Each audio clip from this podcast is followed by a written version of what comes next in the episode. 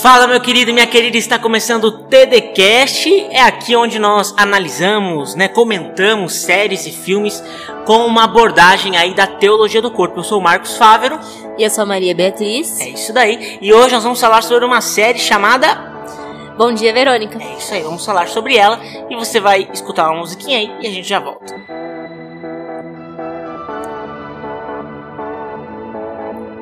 Vamos lá, né? Então vamos, vamos começar aí o nosso conteúdo. Bom dia, Verônica, né, Maria? Ela é uma, uma série, assim, muito eletrizante, né? Ela, ela tem um enredo, um roteiro fantástico, muito interessante. Conta um pouquinho pro pessoal aí, um pouquinho da história, como que ela se desenvolve, se desenrola. É uma série que particularmente eu gostei muito, né? Amei, na verdade. É difícil de gostar, assim, de uma série brasileira. Então me, me surpreendeu bastante por ser, né, brasileira. É, é uma série que vem tratar um pouquinho sobre a violência sobre a mulher. Um pouco não, né? Bastante, né? É uma série que tem como foco é, é relatar a violência contra a mulher mesmo no nosso país. E a série, ela começa contando a história, né, de uma moça que ela trabalha numa delegacia de homicídios. Que é a Verônica. Que é a Verônica, do Bom Dia Verônica. é, ela trabalha numa delegacia de homicídios. E aí é, ela começa hum, a entrar mesmo nesse universo de violência contra a mulher. Ela começa a se deparar com realidades. Ela começa mesmo a sentir a dor dessas mulheres e começa a investigar, né, é, alguns casos, né, sendo dois deles, assim, os que a série foca mais, né, que é o caso de moças que foram enganadas em um site de namoro e de um casal, né, onde a mulher ela sofre abuso mental e até mesmo físico por um policial, né, que ela que ela conhecia ali, que ela sabia que tinha bastante nome ali na, na cidade deles. Policial militar, o nome dele era Brandão, né? Isso, o nome da esposa era Janete, né? Isso, exatamente, Janete. É um suspense policial, né? Com uma é, como eu falei, com um roteiro fantástico. E ele é muito eletrizante porque a cada episódio você fica com vontade de quero mais, assim, né? Eu não sou um assíduo espectador de séries e filmes, assisto relativamente pouco, até por conta do tempo. Mas essa série eu consumi assim em dois, três dias. São oito episódios de uma hora, então é bastante. E mas o roteiro é muito bom. O conteúdo da série é muito bom. Eu assisti logo que saiu em outubro do ano passado, novembro do ano passado, né? É, e foi muito rápido, né? E me surpreendeu por ser uma produção brasileira, né? Porque é uma série brasileira e geralmente produção brasileira é cheia de pornografia, cheia de bobagem, né? De besteira. Mas essa não. Essa tem um roteiro fantástico, uma fotografia espetacular, né? E não é à toa que tem sido aí bem visto fora, é, dentro e fora do Brasil. Ela já ganhou uma versão em inglês e uma versão em espanhol também, e inclusive já ganhou alguns prêmios, né? Isso. É, vamos lá então entrar no. Vamos ver? No... É isso aí. Vamos lá. Então, assim, o primeiro, o primeiro grande tópico, né, que ela aborda é a questão da violência contra a mulher, né? Então toda a série gira em torno disso, como você já falou. Uh, e aí a primeira questão que a, que a gente pode trazer é é, porque o nosso objetivo aqui exatamente é trazer uma visão da teologia do corpo, uma visão da igreja sobre os assuntos que essa série aborda, né? Então, a primeira pergunta que nós podemos fazer é: o cristianismo ele tolera a violência contra a mulher? Não, ele não tolera a violência contra a mulher. Pelo contrário, ele reconhece a dignidade da mulher, né, no seu ser ali por inteiro. É, apesar de muitas pessoas acreditarem, né, que o cristianismo ele oprime a mulher, que ele diminui a mulher, mas isso é uma grande mentira. E precisa de fato mergulhar né, nessa experiência de entender o que a igreja fala sobre a mulher, para você de fato ver que a igreja ela entende a mulher. Assim como muitas vezes as mulheres esperam ser entendidas, né? É, no mundo afora, a igreja, ela, de fato, como mãe, né? Como uma mãe que entende seus filhos, ela compreende a dor da mulher, ela compreende o coração da mulher. É, assim como Deus, né? Assim como Deus entende e conhece o coração da mulher, né? E a série, ela é interessante porque a série ela não ela não entende a mulher, né? É, muitas vezes se fala sobre o cristianismo diminuir a mulher, mas às vezes é pessoas que não são cristãs, pessoas que. Não, o mundo inteiro, muitas das vezes quando se trata de violência contra a mulher, não escuta, prefere tapar os ouvidos, tapar os olhos é, e não enxerga o que de fato se passa. Por exemplo, eu vou dar alguns spoilers aqui sobre a série. Mas a série começa com uma mulher que vai buscar ajuda porque ela sofreu. É, ela foi enganada ali dentro de um site de namoro, né? Ela entrou no site de namoro e ela saiu com um cara, um cara enganou ela, é, abusou dela, tirou uma foto ali dela para registrar aquele momento de sofrimento, de de onde ela perdeu tudo, né? Dignidade, né? Ela se sentiu ali indigna. E ela foi procurar alguém e o delegado, né? Ele não escutou ela, né? O delegado tratou aquilo como uma bobagem. E não somente os homens da série tratou aquilo como uma bobagem, mas até mesmo as mulheres. E é interessante que ali, quando a mulher tá passando no corredor, a Verônica, ela entendeu, ela na hora ela entendeu que tinha algo errado com a mulher. Por quê? Porque a mulher ela entende a mulher, a mulher ela entende a dor da outra mulher. E a Verônica entendeu que tinha alguma coisa errada, né? E aí, ao desenrolar ali do, da, da situação, é aquela mulher se mata na frente da Verônica. Pelo fato de ela estar se sentindo totalmente triste pelo acontecimento. Então, né, foi uma dor muito grande para ela, onde ninguém a escutou.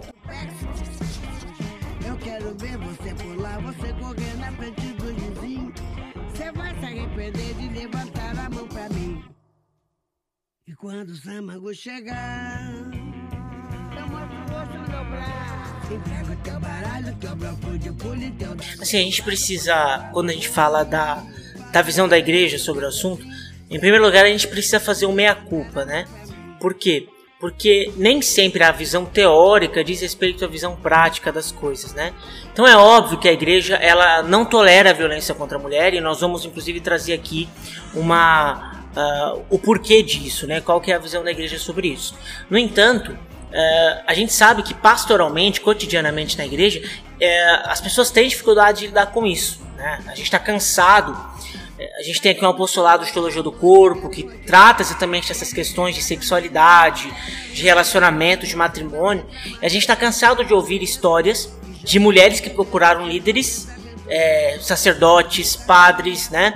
É, ou coordenadores de pastorais, de movimento, os coordenadores de grupo de oração, pregadores, né? Enfim, é, pessoas que exercem algum tipo de liderança na igreja, pessoas, é, essas mulheres procuraram essas pessoas, relataram situações de abuso é, sexual ou de violência doméstica e as lideranças não souberam lidar com isso. Então a gente precisa fazer sim esse meia culpa e dizer que existe sim uma falta de preparo da nossa parte como igreja.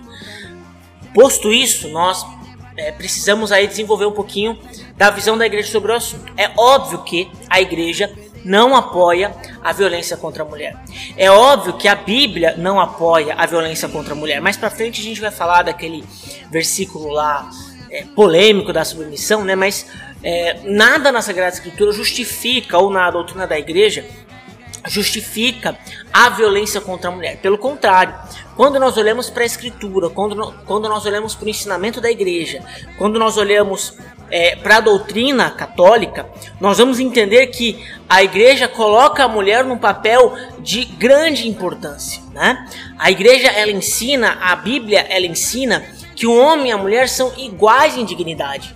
Então qualquer movimento que venha colocar o homem acima da mulher ou a mulher acima do homem, né? Então a gente sabe que existe sim uma mentalidade machista em algumas pessoas de achar que o homem é maior que a mulher, essa mentalidade ela não condiz com a igreja. Assim como a mentalidade oposta, a mentalidade feminista, não condiz com a igreja. Por quê? Porque a igreja ensina que o homem e a mulher eles são iguais em dignidade, né? E da onde que nasce essa dignidade? Essa dignidade, ela nasce exatamente da criação do homem e da mulher. A teologia do corpo, São João Paulo II vai dizer nas catequeses, quando nós olhamos né, para a história, é, para a narrativa bíblica, João Paulo II fazendo essa reflexão, ele vai dizer exatamente isso. Por que, que nós é, devemos encarar o homem e a mulher iguais em dignidade? E agora você está ouvindo uma moto demoníaca passando aqui, perdão por esse barulho, mas vamos seguir. Por que, que nós podemos, é, devemos encarar né, o homem e a mulher iguais em dignidade? Né? Qual que é a razão disso? Em razão exatamente da criação. Por quê? Lá no princípio, antes de, de haver homem e mulher, só existe a diferenciação de homem e mulher quando na narrativa bíblica Deus ele cria a mulher, ele cria Eva. Até aquele momento a palavra usada era uma palavra neutra, era uma palavra que dizia respeito à humanidade. Então quando Deus cria a, o homem ali, a sua imagem e semelhança, ele está falando da humanidade, da humanidade. E só depois, somente depois, quando é, ele cria a mulher, ele cria uma auxiliar ali ao homem, né, a figura de Eva, só aí ele passa a, a, a fazer essa diferenciação de Adão e Eva, de homem e de mulher. E o que, que isso quer dizer para esse assunto que nós estamos trazendo? Que nós somos todos irmãos em uma mesma humanidade.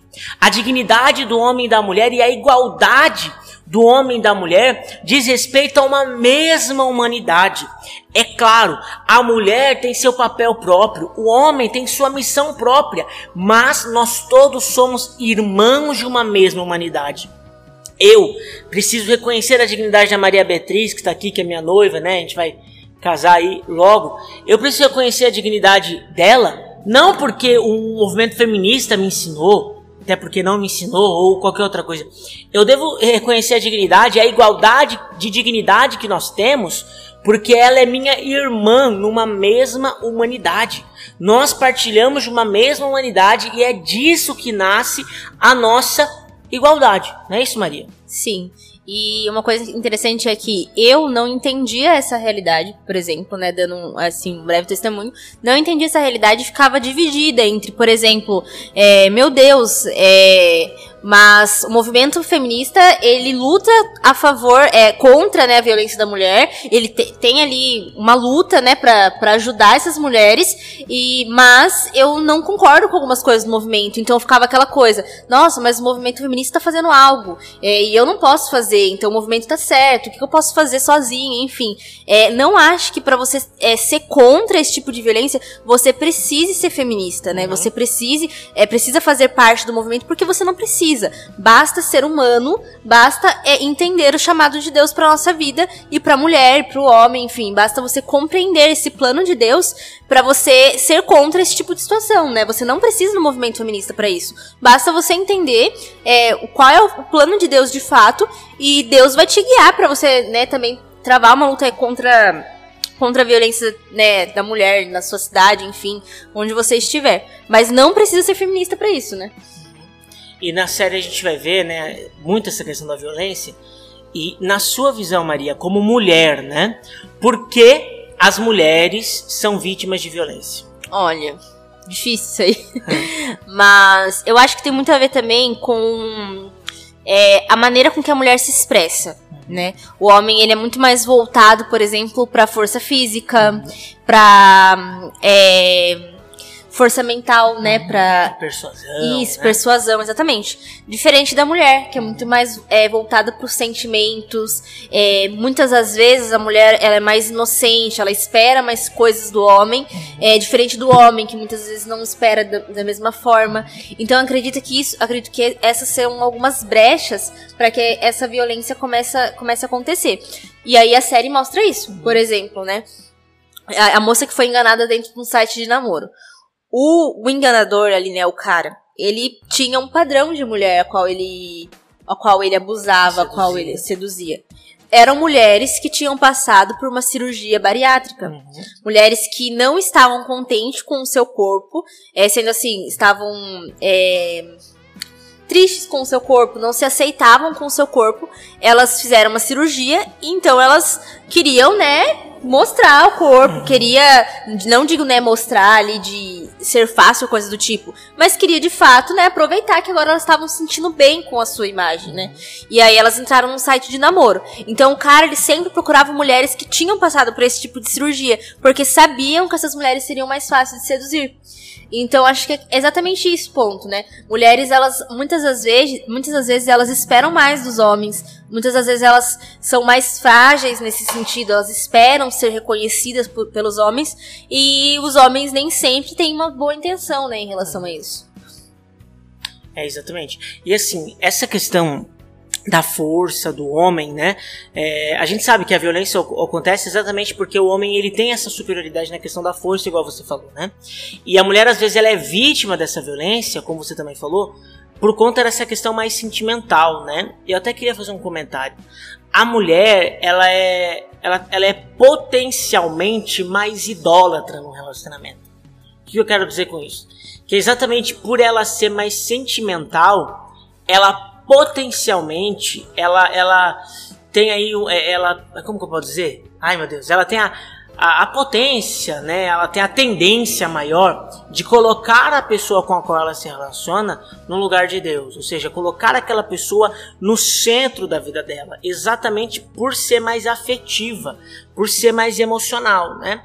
E aí acontece esse processo da mulher que coloca o homem no lugar errado, né? E do homem que tem essa força, que realmente tem essa força física, tem essa força psicológica, né? E aí ele se aproveita disso. E veja, Uh, aqui a gente tem duas respostas para dar nessa situação. A primeira é que, é óbvio, a mulher não pode colocar o homem no lugar que não é dele, né? Então a mulher ela precisa entender que o centro da vida dela precisa ser Deus. O homem não pode ocupar o centro da vida de uma mulher e a, e a, e a mulher não pode é, colocar o homem no centro de sua vida, né? Porém, é, temos também um recado para o homem, né? Por quê? Porque o homem ele precisa encarar essa sua força física e psicológica não como um meio de opressão. Ele precisa encarar essa sua força é, física e psicológica como meio de serviço. A força do homem, a força física do homem, a força psicológica do homem é um chamado para o serviço e não para a opressão, não para o domínio. É um chamado exatamente para um serviço. Né? Então, quando se entende isso, a chave muda e esse tipo de situação costuma não acontecer, né? Mas aí a gente entra numa outra questão, né? Que a gente sabe que existem questões bem delicadas de violência doméstica, etc. Como, por exemplo, o caso da Janete e do Brandão, Ban Brandão, Brandão, né? Bandrão. Você ia falar Bandão. Bandrão. Brandão. Brandão aí da série, né? É, Veja, é um casamento em que existe uma violência doméstica ali, etc, etc. Né? Psicológica, psicológica. Né? Principalmente psicológica. E aí, qual que vai ser a solução que o mundo vai oferecer? É o divórcio, né? É o divórcio. E veja, é uma situação muito delicada, uma situação de violência doméstica em que ela corre risco. A pergunta é: uma mulher vítima de violência, ela precisa manter o casamento? O divórcio é uma solução? E aí? E aí? Veja, o que, que a igreja diz né, sobre isso? É muito interessante, né? Veja, em primeiro lugar, em questões onde existe risco para a mulher, risco ali, para a mulher ou para o homem, mas geralmente é para a mulher, né? Risco ali é, efetivo para algum dos para, eita para, para algum dos, dos membros dos casais. Isso. Não, casais não, que eu quero É, para algum dos membros dos casais. Isso. É. a igreja ela admite a possibilidade da separação de corpos. O que, que é separação de corpos? É quando, por um justo motivo, o casal ele decide se separar. Não existe divórcio, até pode existir um divórcio na lei, de repente, né? Isso aí vai de cada um. É, mas não vai existir divórcio sobre o ponto de vista da igreja. Por quê? Porque para a igreja não existe divórcio. Divórcio é uma palavra que não existe no vocabulário da igreja, tá? Porque o casamento, ele é eterno para a igreja, né?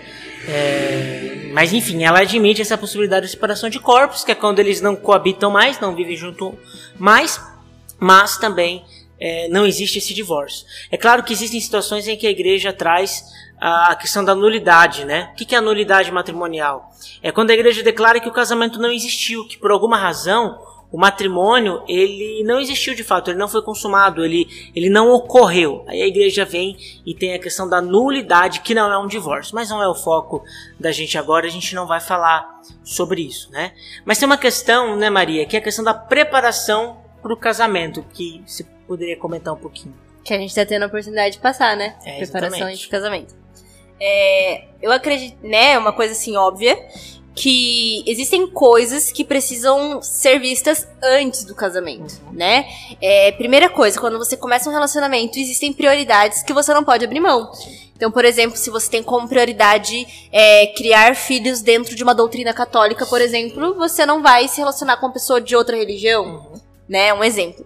É, existem vários. Eu sei que essa pessoa ela faça uma concessão, né? Isso, mas por exemplo, existem prioridades dentro de um relacionamento que que você abre mão e algumas coisas que você não abre mão. Sim. Né? Mas enfim. É... Quantidade de filhos, abertura à vida. Exatamente, né? Métodos contraceptivos, se usar vai, ou não usar. Se a mulher vai trabalhar fora ou não. Exato. É, então, dentro, o, o, namoro é exatamente para isso. Pra ter essa preparação pro casamento. Porque quando você começa um relacionamento, um namoro, o foco é o casamento, então você tem todo o tempo de namoro para se preparar para um casamento.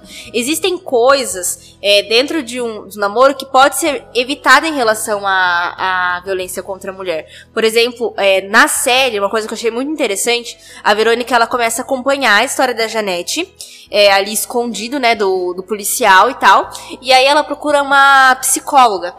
E a psicóloga fala para ela que ela não pode entrar em contato com ninguém em relação àquilo. Por quê? Porque a Janete era esposa de um policial, então Sim. as pessoas não acreditariam nela, né? Uhum. É, o que é muito triste, né? Uma situação muito triste. E aí ela, a psicóloga pergunta quais são os tipos de agressão. E aí ela explica exatamente em qual grau de agressão ele está. Então, assim, qual é o estado dele naquele momento? Então, o que deu a entender ali é que a agressão ela não começa ali no auge, mas ela começa aos poucos. E quando. São sinais, né? Sinais. E dentro de um relacionamento, dentro de um namoro, se você namora uma pessoa agressiva, é possível observar esses sinais, né? Se a pessoa ela grita com você, se a pessoa ela não tem paciência, se a pessoa ela não, ela não te aceita, não aceita coisas que são próprias suas, se a pessoa, né, ali mais pra mulher, né? Se o homem com qual você está se relacionando não trata, por exemplo, a mãe de uma maneira. É, de uma maneira, né, respeitável ali. Se ela grita com a mãe ou coisa do tipo, já é uma coisa que você tem que pensar, porque a maneira qual o homem trata a mãe é provavelmente a maneira qual o homem irá te tratar num casamento. Então, são tipo de coisas que podem ser evitadas. E também, por exemplo, a Janete ali, ela, ela, ela contou na série, eu peguei alguns detalhes importantes que eu achei legal. É, que ela contava pra irmã dela que ela começou a, a se envolver com, com um policial. Ela era de uma cidade pequena, uma mulher inocente. É, não conhecia muitos homens, né? E aí ela conheceu esse policial e o que ela fez? Ela fugiu com o policial. Ela fugiu com ele. Então, o que deu a entender ali, né? Lógico que eu não consegui conversar com ela pra saber mais a fundo o que aconteceu. É porque é uma personagem. Sim, né? Mas, tipo, dá é. pra saber o que de fato ela viveu. Mas o que deu a entender é que é, ela não conhecia muito bem ele quando uhum. ela entrou num casamento com ele, né? Ela simplesmente largou a família dela e foi é para outra cidade com ele, então não conhecia exatamente. Então por isso que é importante não entrar num casamento sem conhecer a pessoa, sem é, saber esse tipo de coisa, uhum. porque não que a violência né, ali é, contra a mulher dentro de um casamento seja culpa da mulher, uhum. mas existem coisas que podem ser evitadas, né? O que, que você acha? É exatamente isso. A preparação é importantíssima, né? Só o tempo mesmo pode revelar quem de fato é a pessoa, né? Então essa preparação é importantíssima. E, e é, identificar quais são esses pontos né, que precisam ser alinhados, né? Não deixar tipo uma coisa subjetiva assim, ah não, ele pensa igual eu. Não, converse sobre isso, é muito importante. E interessante que outra coisa também que eu lembrei, a Janete ela tinha uma dificuldade para engravidar. Uhum. E o Brandão ele não aceitou isso de uma maneira muito boa, até que ela teve algumas gravidez, teve algumas gravidez e aí ela hum, foi. Ela perdeu esses bebês. E aí, com o tempo, ele foi se tornando cada vez mais agressivo. Então, o problema estava que ela não, não dava filhos a ele e ela se sentia extremamente culpada por isso, porque ele fazia esse jogo psicológico com ela, né? Ele fazia com que ela se sentisse culpada por não poder dar filhos a ele. Mas é, se ela, por exemplo, tinha algum tipo de problema para engravidar ou coisa assim, isso é uma coisa, por exemplo, que tem que ser vista antes de um casamento. Exatamente. Né? Porque isso é um dos, dos, é, dos motivos que podem, por exemplo, anular uma gravidez. Uma gravidez não um casamento. Não, não é anular, é declarar nulo, né? é, nulidade exato. do casamento, né? O que acontece? Esse, esse é um, um ponto importante. Por exemplo, se eu tô aqui com a Maria né? Nós vamos casar. Eu tenho um problema de repente para ter filhos e eu não sei. E a gente casa e a gente descobre depois esse casamento ele é válido, porque ah, eu não sim. escondi nada da Maria Beatriz. Agora, se porventura eu tenho um problema para engravidar e nós casamos com um padre que dá bênção, tem festa, aquela coisa, e eu só revelo para ela depois do casamento, nosso casamento na verdade não existiu. Por isso ele vai ser nulo, né? Uhum. A igreja pode declarar a nulidade desse matrimônio. Né? Então, são coisas que precisam ser conversadas e não pode haver omissão, porque se existe omissão, não existe casamento de fato. Né? Sim, e aí evita esse tipo de frustração, né? Porque, por exemplo, é lógico que eles não. É, eles ali não, não iam pensar, né, antes de, de ir pro casamento, nesse tipo de coisa. Mas, por exemplo, nós, que somos um casal católico, Exato. estamos conversando com um casal católicos, uhum. é, temos já, é, já, né, tipo, conseguimos antes de um casamento pensar nesse tipo Exato. de coisa, né? Então. Exatamente. E uma outra questão que eu vejo bastante na série é esse antagonismo entre homem e mulher, né? Eu não sei se você percebeu, mas até porque existe ali sim uma visão feminista na construção da série, mas todo homem que aparece na série, ele não é 100% bom. Enquanto, por exemplo, a Verônica ela é colocada como o exemplo de virtude, nenhum homem ali ele tem essa virtude que ela tem, né? Até o marido dela, que é colocado como homem bonzinho e tal, em alguns momentos aparece como um cara possessivo, como um cara ali que quer controlar a situação. Aquele amigo dela lá da delegacia, que também é policial, que a todo momento parece como um cara que está ajudando ela, também é demonstrado como um cara que quer seduzir uma mulher casada, que quer investir numa relação ali que, que não vai para frente. Uh, o delegado lá, de repente, está dentro de um esquema de corrupção da polícia. De repente. É, de repente, pum, né? Mas a, a série demonstra, ou seja, toda figura masculina é demonizada na série, né? É, e ao mesmo tempo tem essa questão da violência contra a mulher, que naturalmente está presente ali na série. Aí nós podemos nos perguntar, né? A gente olha para essa tensão de relacionamento entre homens e mulheres presente ali na série e que na verdade reflete uma realidade da sociedade, né? Uhum. É, a sociedade ela transpira essa tensão de relacionamento entre homem e mulher. Nós experimentamos isso no nosso relacionamento pessoal, né? Uns com os outros.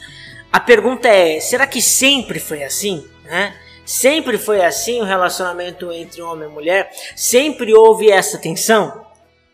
Não. Não, né? Lógico que não. E Jesus ele fala exatamente isso no Evangelho de Mateus, né? Ele, ele apela ao princípio, ele diz: no princípio não era assim. Né? Deus não nos criou para sermos inimigos uns dos outros. Deus não criou o homem para ser inimigo da mulher, nem a mulher para ser inimiga do homem. Deus não nos criou para lutar um contra o outro, para batalhar contra um ou outro, para ser maior que um ou que outro. Deus nos criou para primeiro é, nos complementarmos, né? Realmente ser complemento um do outro e viver uma unidade. Por quê? Porque nós somos feitos, fomos criados à imagem e semelhança da Trindade. E a Trindade, ela é em primeiro lugar comunhão de complementariedade, ou seja, o Pai, o Filho e o Espírito vivem em comunhão e também é unidade. O Pai, o Filho e o Espírito vivem em unidade e o relacionamento entre homem e mulher é chamado a expressar essa comunhão, essa unidade da Santíssima Trindade. Então, no princípio, Deus não nos fez assim. Hoje essa tensão está estabelecida entre homens e mulheres por causa do pecado. E é por isso que nós precisamos de Jesus, porque ele é o redentor. Ele venceu a morte e ele é capaz de vencer essas tensões entre homem e mulher por meio da graça. Toda essa tensão é vencida, é derrubada, é destruída. E debaixo da graça de Deus, nós podemos agora ter um relacionamento que realmente expressa essa complementariedade, essa unidade, esse amor, né, que é reflexo da Santíssima Trindade. E é por isso que o matrimônio cristão é tão belo, porque o matrimônio cristão é exatamente essa experiência do homem e uma mulher que decidem viver unidos de forma complementar debaixo da graça, da redenção de Jesus Cristo, né? Sim, e a gente pode ver que daí sempre fica essa guerra, né, entre machismo, é, feminismo, né? Uhum. Quando, e principalmente quando você, por exemplo, é, você, a sociedade é, pede para que a gente escolha um lado, né? Uhum. A gente não pode escolher é, outra coisa senão é, ou ser feminista ou ser machista, não existe um equilíbrio. E é aquilo que a teologia do corpo nos ensina, né? É, quando nós olha, quando eu, mulher, olho para um homem que exerce seu chamado quanto homem, eu consigo entender a minha missão quanto mulher. Porque o homem, ele tem. Ele revela a mulher quem ela é, né? E a mulher revela ao homem quem ele é. Então eu olho pro Marcos, se ele vive o chamado dele, eu compreendo o meu chamado quanto mulher. Mas se a mulher, ou né, o homem, por exemplo, se a mulher ela olha pro homem e ela encontra um homem ferido, um homem que não exerce sua masculinidade, que é o que acontece em quase todos os homens do mundo, é, se ela olha para isso, olha para esse homem e não enxerga, mesma coisa o homem, mas não enxerga é, ele exercendo o chamado dele quanto homem, automaticamente ela não se compreende quanto mulher. Automaticamente ela não compreende seu chamado. E aí fica ali, né, a, uma masculinidade ferida, uma feminidade ferida, ambos procurando é, se encontrar um no outro, né? Exatamente. E aí a gente pode entrar numa outra questão, um dilema, né? Que está sempre presente aí nas nossas discussões de igreja e, é, e a gente percebe na série, que é a questão da mulher e do trabalho, né? Que a gente vê essa questão na Verônica, não é isso? Exato. É ser do lar ou não ser. É, exatamente. Mas conta um pouquinho pro pessoal como que esse dilema se manifesta na vida da Verônica ali. A Verônica, ela. No começo da série, né? A série inteira mostra, né? Esse, essa situação que ela vive na casa dela. Sim. É, ela tem ali um relacionamento, ela é casada e tal, né? Tem dois, dois filhos. E aí, ela, lógico que o trabalho que ela exerceu ali na série, né? Um trabalho super justo. Ela, nossa, mudou totalmente a vida de pessoas, de pessoas e, assim, sensacional. Sensacional. E ela, quanto mulher, ela conseguiu fazer isso? Porque ela observou coisas que talvez um homem não conseguiria Sim. observar. Uhum. Mas ela tinha uma família, ela tinha uma missão com aquela família e ela simplesmente foi é, deixando de lado, né, a família dela. Ela foi deixando de lado o relacionamento com o marido dela, ela foi deixando de lado é, a, a educação dos filhos dela, até que mostra em vários, é, alguns episódios, né, é, coisas que ela, per ela perdeu dos filhos dela. Por exemplo, ah, um evento na escola, um evento da natação, coisas que ela sempre perdia, porque ela estava sempre focada no trabalho. E aí, eis a questão, né? É, mulher pode trabalhar, não pode? Qual, qual é o certo? Ser do lar, não ser? Isso é, é, um dilema, né? Essa é uma pergunta muito interessante. A mulher, ela pode trabalhar fora, né? Ela pode.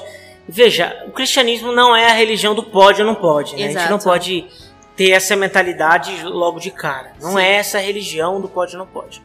A Edith Stein, né? Santa Catarina, Santa Santa Benedita da Cruz, como que é o nome dela? Santa, Santa? Santa Benedita da Cruz. É isso? É isso aí. Que é a Edith Stein, né? Eu conheço por Edith Stein porque ela, antes de ser a santa, ela era a filósofa Edith Stein. E ela é fantástica. Sim. E ela fala que o mundo do trabalho, é, o mundo aí da...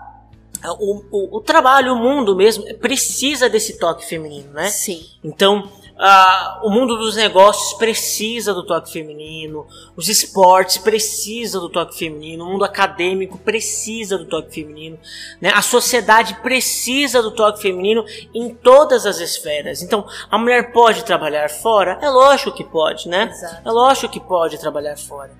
É, mas existe uma questão aqui de missão. A mulher ela tem uma missão, né? E o homem também tem uma missão. Cada um tem uma missão e a missão do homem e da mulher não é igual. E não adianta a gente querer dizer que é igual porque não é. A missão do homem é uma e a missão da mulher é outra. Nenhuma é mais importante, pelo contrário, elas são complementares, né? Elas são complementares. E existe um chamado especial para a mulher que é um chamado exatamente de acolhimento, é um chamado é, de educação, é um chamado de criação, né, que o homem ele até pode se esforçar para exercer, mas ele é primordialmente da mulher. Assim como existe um papel é, de fortalecimento moral que é próprio do homem na própria educação dos filhos, existe ó, um papel do homem na própria, cristão, na, na própria criação do filho homem, né, do, do homem. Existe é, um papel do homem na própria questão de trazer recursos para casa, de trazer o alimento para casa, de trazer a provisão financeira para casa. Existe um papel que é dado a cada um dos sexos. A gente não pode ignorar esse papel.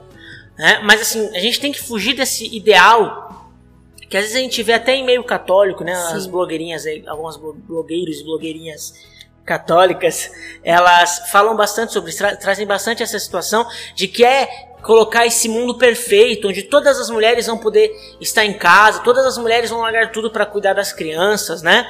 E seria lindo se, no, se todo mundo conseguisse fazer isso. Seria lindo se todo mundo tivesse condição financeira e até tivesse é, uma espécie de talento para isso, mas nem toda mulher se sente à vontade dessa maneira, nem toda família tem condição financeira da mulher ficar em casa cuidando dos filhos. Existem situações em que a mulher precisa sim ajudar na provisão, né? Existem essas situações. Existem situações em que as mulheres, elas não negligenciando a educação dos filhos, isso é uma questão muito importante. Não pode haver negligência da parte da educação dos filhos. e é importante destacar que a educação dos filhos não é responsabilidade exclusiva da mulher, é do homem e da mulher, então do casal. Então, não negligenciando a educação dos filhos. Se a mulher ela consegue trabalhar fora, não existe problema nenhum com isso, né? Não existe problemática nenhuma com isso. A gente tem que fugir dessas idealizações, né? Desse, desse universo farisaico que alguns, alguns blogueiros católicos vivem de impor fardos sobre as outras pessoas que nem eles mesmos conseguem carregar, sabe? São fardos absurdos que ninguém consegue carregar e a gente precisa colocar um pouquinho o pé no chão, entender os princípios do evangelho e entender que de fato é o chamado de Deus para a nossa vida particular, o que, é o chamado de Deus para mim como homem, para você que é mulher, não é isso? Sim, e você entrou nessa questão do meio católico, né? É o que muitas mulheres, é, muitas pessoas, né, católicas dizem sobre, por exemplo, a mulher ser do lar. E aí a gente precisa entender algumas coisas que é muito importante. Eu vejo que muitas meninas jovens idealizam esse casamento Sim. perfeito, esse casamento ao qual ela é do lar, ao qual ela pode ficar na casa com os seus vários filhos e o marido sempre bancando a mulher ali. Porque é o que a gente vê muito no Instagram, né, por exemplo. É, mas é necessário entender o tempo que você tá na sua vida. Por exemplo, é, você não pode é, viver ali um tempo ao qual você nem mesmo tá namorando, ou nem mesmo está indo para um casamento e esperar que, por exemplo, eu percebo que muitas meninas às vezes largam, por exemplo, o, é, o sonho de, de fazer uma faculdade, o sonho de trabalhar com alguma coisa, esperando que a vida dela siga o rumo de fato de casar e viver em casa. Mas as coisas não são assim, né? Existe um tempo para cada coisa. Então, se você não namora ainda, ou se você namora, mas não é casada, entenda o seu tempo. Você tá no tempo, sim, de, de. Se você quer fazer uma faculdade, faça uma faculdade. Se você quer trabalhar com alguma coisa, trabalhe com alguma coisa. Mas se você tá namorando, converse com o seu noivo desde já, com o seu namorado desde já. Por isso é importante a preparação para um casamento. Porque dentro do namoro é para ser conversado esse tipo de coisa. E se você de fato quer, depois que casar, ah, eu quero continuar trabalhando, eu quero fazer alguma coisa coisa, tendo como prioridade sempre a educação dos filhos, porque uhum. de fato é, é uma prioridade, né? Quando nós, quando a pessoa no altar, ela promete mesmo, né? Educar os filhos numa, numa fé católica, enfim. É, é, e Deus não vai cobrar é, no dia do juízo, você vai comparecer diante do tribunal de Deus e Deus não vai julgar a escola por ter jogado o seu filho, é, por ter educado o seu filho bem ou mal. Deus não vai julgar a igreja, a catequese ou a mulher que você deixa lá, né, que cuida de criança. Deus não vai julgar essas pessoas pela educação que seu filho recebeu. Deus vai julgar você, porque a educação do filho é responsabilidade do pai e da mãe. Essa é a responsabilidade e todo o resto é delegado. Ou seja, quando a escola participa do processo educacional é porque o pai e a mãe delegou. Né? Quando a igreja participa do processo educacional é porque o pai e a mãe delegou. Mas prioritariamente é do pai e da mãe esse papel. Pode falar. Exato. Então é necessário ser conversado. É necessário, primeiramente, você ter um namorado, né? Pra você não ficar nessa, ai meu Deus, não encontrei meu namorado ainda, mas não vou fazer nada da vida, porque se eu encontrar ele, a gente vai casar, eu vou ser do lar, ele vai trabalhar e é isso. Não. Né? Muitas vezes você encontra o seu namorado, você ele precisa de ajuda para vocês construírem alguma coisa. Então, se você ainda não namora, né? Viva a sua vida. É, faça o que você, né, de fato quer fazer, uma faculdade, enfim. E se você namora, converse desde já sobre essas coisas, que é muito importante antes de entrar num casamento. Exato. E aí tem a questão da submissão, né? É, que é um assunto muito polêmico. Lá em Efésios a gente tem aquele versículo que dá aquela frios em muita gente, em Efésios capítulo 5, que diz assim, né? Mulheres é, sejam submissas aos seus maridos, assim como ao Senhor, né? Meu Deus. É, não, é um, né, só assusta, né? Tem, cai no chão, começa, né, a espumar, né, a boca espuma diante desse versículo aí, né? Realmente é um versículo que assusta, mas a gente precisa entender o sentido, né? Quando a Bíblia fala de submissão, ela está falando de submissão. o que, que significa, né?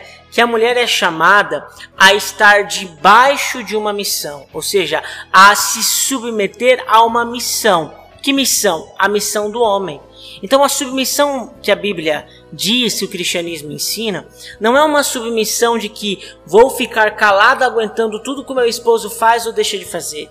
Ou, por exemplo, no caso da violência doméstica, a submissão é calar a boca diante de uma, de uma agressão. Não. A submissão que a Bíblia diz, a submissão que a Bíblia ensina, a teologia do corpo vem refletir sobre isso, é realmente se colocar debaixo da missão do marido. Que missão é essa? A missão que está lá em Efésios 5, quando Paulo diz: Espo, esposos, né? Esposos, esposos, Amai vossas esposas como Cristo amou a igreja. Então a mulher é chamada a se colocar debaixo de uma missão. Que missão? A missão que o homem tem de amar a mulher como Cristo amou a igreja. E isso é um condicional. Ou seja, a moto de novo aqui, meu Deus. É, isso é um condicional. Ou seja, se o homem não ama a mulher como Cristo amou a igreja, a mulher não tem ao que ser submissa. Ela deve ser submissa a essa missão. E como que Cristo amou a igreja? Morrendo por ela. Então a mulher ela deve ser submissa a um homem que é capaz de morrer pela vida e pela felicidade dela. Se um homem não é capaz de morrer pela vida e pela felicidade de uma mulher, ele não é digno que uma mulher lhe seja submissa. A mulher só deve ser submissa a um homem que é capaz de morrer pela felicidade dela. Essa é a felicidade que o cristianismo ensina. Essa é a felicidade que a Bíblia ensina. Qualquer outra coisa é conversa. É conversa. Então isso é submissão. E veja que lindo. Sabe, diante disso se torna até fácil submissão. Porque a mulher olha para um homem que é capaz de dar a vida pela felicidade dela e diz: Eu quero que você dê a vida pela minha felicidade. É a mesma experiência de, da igreja que olha para a salvação que Cristo oferece e diz: Eu quero ser salva por você. E aí Cristo coloca a igreja num caminho de cruz, num caminho de dificuldade, num caminho de to tomar a forma dele, que é um caminho que dói, mas é gostoso ser salvo por Cristo. Assim, quando a mulher olha para um homem que está disposto a dar a vida por ela e diz: É bom é bom, é bom ser cuidada, ser amparada, ser guardada, preservada, santificada por um homem que quer dar a vida por mim, né? Então a submissão ela toma uma outra, um outro, um, uma outra direção, né? Um outro tamanho, uma outra, uh, uma outra dimensão mesmo, né? Sim. Quer falar alguma coisa? É, é muito bonito isso, né? É. Nossa, é como é belo você olhar de outra maneira, né? E eu acho que é muito importante aquilo que você falou. A mulher ela tem que ser submissa a essa missão. Então, a igreja não pede para você ser submissa àquele cara que chega na sua casa bêbado, te batendo, enfim, né? Não, mas pede para que você seja submissa aquele cara que tá disposto a dar vida por você, né? Exatamente. Então isso é muito belo. Então não confunda as coisas, né? E se um dia alguém te falar uma coisa dessa, é, entenda o que de fato a igreja espera, né, dos seus filhos, que a igreja propõe, né? Que a igreja propõe, é Cristo propõe isso, é porque ele nos conhece, né? E sabe que isso é possível. Exatamente. Não é algo impossível. Existe uma outra questão na série que é muito presente, que a gente já citou aqui, mas eu quero retomar rapidamente, que é a questão do acolhimento a vítimas de violência, né? A gente percebe que ali na série existe todo um contexto de culpabilização da vítima, né? Então a mulher é sempre colocada como errada, ah, por que, que você acessou esse site? Ah, por que, que você estava desse jeito, vestida desse jeito? De... Ou seja, existe todo um cenário de culpabilização. E a gente não vai se estender muito mais aqui por causa do tempo, mas nós queremos dizer a você, mulher, que independentemente da situação que você esteve ou passou, você não é culpa de qualquer coisa que é, não é culpada de qualquer coisa que você tenha vivido, de um abuso, de uma agressão, você não é culpa, né? E nós homens precisamos deixar abandonar essa mentalidade de culpabilização também, né? Porque uma mulher ela pode estar nua na nossa frente, ela pode estar sem roupa, nós precisamos ser homens suficientes para dizer não aos nossos instintos. Porque um homem, por exemplo, que comete um abuso sexual contra uma mulher, ele não é um homem, ele é um animal. Porque o homem que diante de uma mulher não consegue segurar os seus impulsos sexuais não é homem, é um animal. Nós somos chamados a sermos homens, a olhar para as mulheres encará-las como irmãs da nossa humanidade, como nós falamos no começo. E realmente, independentemente de como ela está, da roupa que ela tá ou não tá, nós precisamos respeitá-la e respeitá-la como filha de Deus. Nós não temos o direito de olhar com um olhar de impureza no nosso dia a dia para mulheres. E eu tô falando, meu irmão, daquele olharzinho simples que você dá, que você tá passando, você vira o pescoço, você encara. Nós não temos esse direito. porque ela é irmã de uma mesma humanidade. Não importa com que roupa ela esteja, ela é irmã de uma mesma humanidade e ela é uma filha de Deus e nós precisamos respeitar este mistério tão lindo que é a beleza feminina. Sim, e se o homem entende isso, tudo fica, é, fica mais fácil para a mulher, né? Porque eu posso dizer quanto mulher, o quanto machuca olhares que para muitas vezes os homens são olhares simples, né? Uhum. Às vezes tá passando na rua, é, o cara mexe com você, ou é, te olha de um jeito ali é, diferente, desagradável. O quanto isso machuca uma mulher. Por quê? Porque a mulher, ela sente saudade daquele olhar que Adão teve por ela. A mulher sente saudade daquele olhar que Deus teve por ela e tem por ela, mas principalmente naquele momento da criação, a qual Adão olhou, Deus olhou e viu que era bom, que era perfeito. Então, quando ela se depara com um olhar desse, um olhar mesmo é, que quer usar, que quer é, abusar, que quer machucar, é, isso a, a, é, aflige a mulher, toma a mulher de uma maneira assim que é inexplicável, de fato, só sendo mulher para viver isso. Mas o quanto é triste, o quanto incomoda receber um olhar desse. E outra coisa que achei interessante da série também é que o Brandão era aparentemente cristão, né? É, ele é católico, tinha uma imagem lá de Nossa Senhora das Cabeças lá. É isso aí, não quer falar nada sobre não, isso? Pode falar, você começa Não, é uma, é uma questão interessante, né? Ele é super religioso, mas matava gente, né? Estuprava mulher, Muito batia na mulher, né? Uma questão interessante, né? Assim, gente, a, a religiosidade cultural que nós recebemos porque nós estamos num país cristão católico, né? Ela não é suficiente para nos redimir. A redenção vem a partir de uma experiência pessoal com Jesus. Então, talvez muitos dos que nos escutam foram criados em ambientes católicos, né? E recebem uma religião pela cultura. Mas nós queremos convidar você nesse podcast a realmente ter uma experiência pessoal com o Senhor Jesus, né? Porque é Ele quem salva.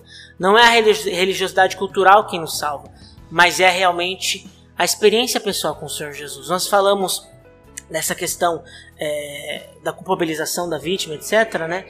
É, as coisas só mudam quando o homem ele recebe Jesus em seu coração. E Jesus começa a mostrar para ele que aquela mulher que ele está observando é muito mais do que uma bunda bonita. É muito mais do que um seio farto. As coisas começam a mudar quando esse homem ele olha para dentro de si a partir de uma experiência pessoal com o Senhor Jesus e consegue entender que aquela pessoa que ele está olhando, ela é filha de alguém. Ela tem um pai, tem uma mãe, ela tem uma profissão, ela tem sonhos, ela tem uma alma. Ela ela deseja conquistar e construir infinitas coisas. Ela é uma pessoa que tem uma série de feridas, uma série de conquistas. Ela é uma pessoa.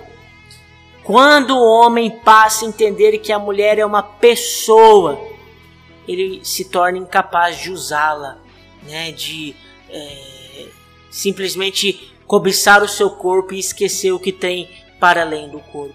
E a mulher, quando tem uma experiência com o Senhor Jesus, ela entende que ela é muito mais que o corpo. Porque é um erro de muitas mulheres também. Achar que a única coisa que elas podem oferecer para os homens é o seu corpo. Que foi o que aconteceu com as moças que passaram pela cirurgia, né? Exatamente. Ela, elas viram que o corpo delas estavam ali ok, né, na cabeça delas, e elas queriam de alguma maneira é, mostrar esse corpo novo, né? Exatamente. Dar, é, entregar esse corpo novo, né?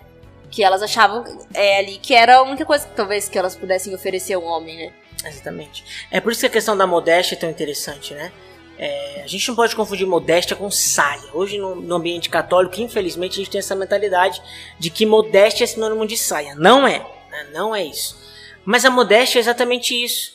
É uma mulher que entende que o corpo dela é muito pouco perto daquilo que ela tem para mostrar. Então, sim, ela preserva o corpo dela. Ela esconde o corpo dela porque ela quer dar às pessoas a oportunidade de descobrirem aquilo que ela tem para oferecer que está para muito além do seu corpo.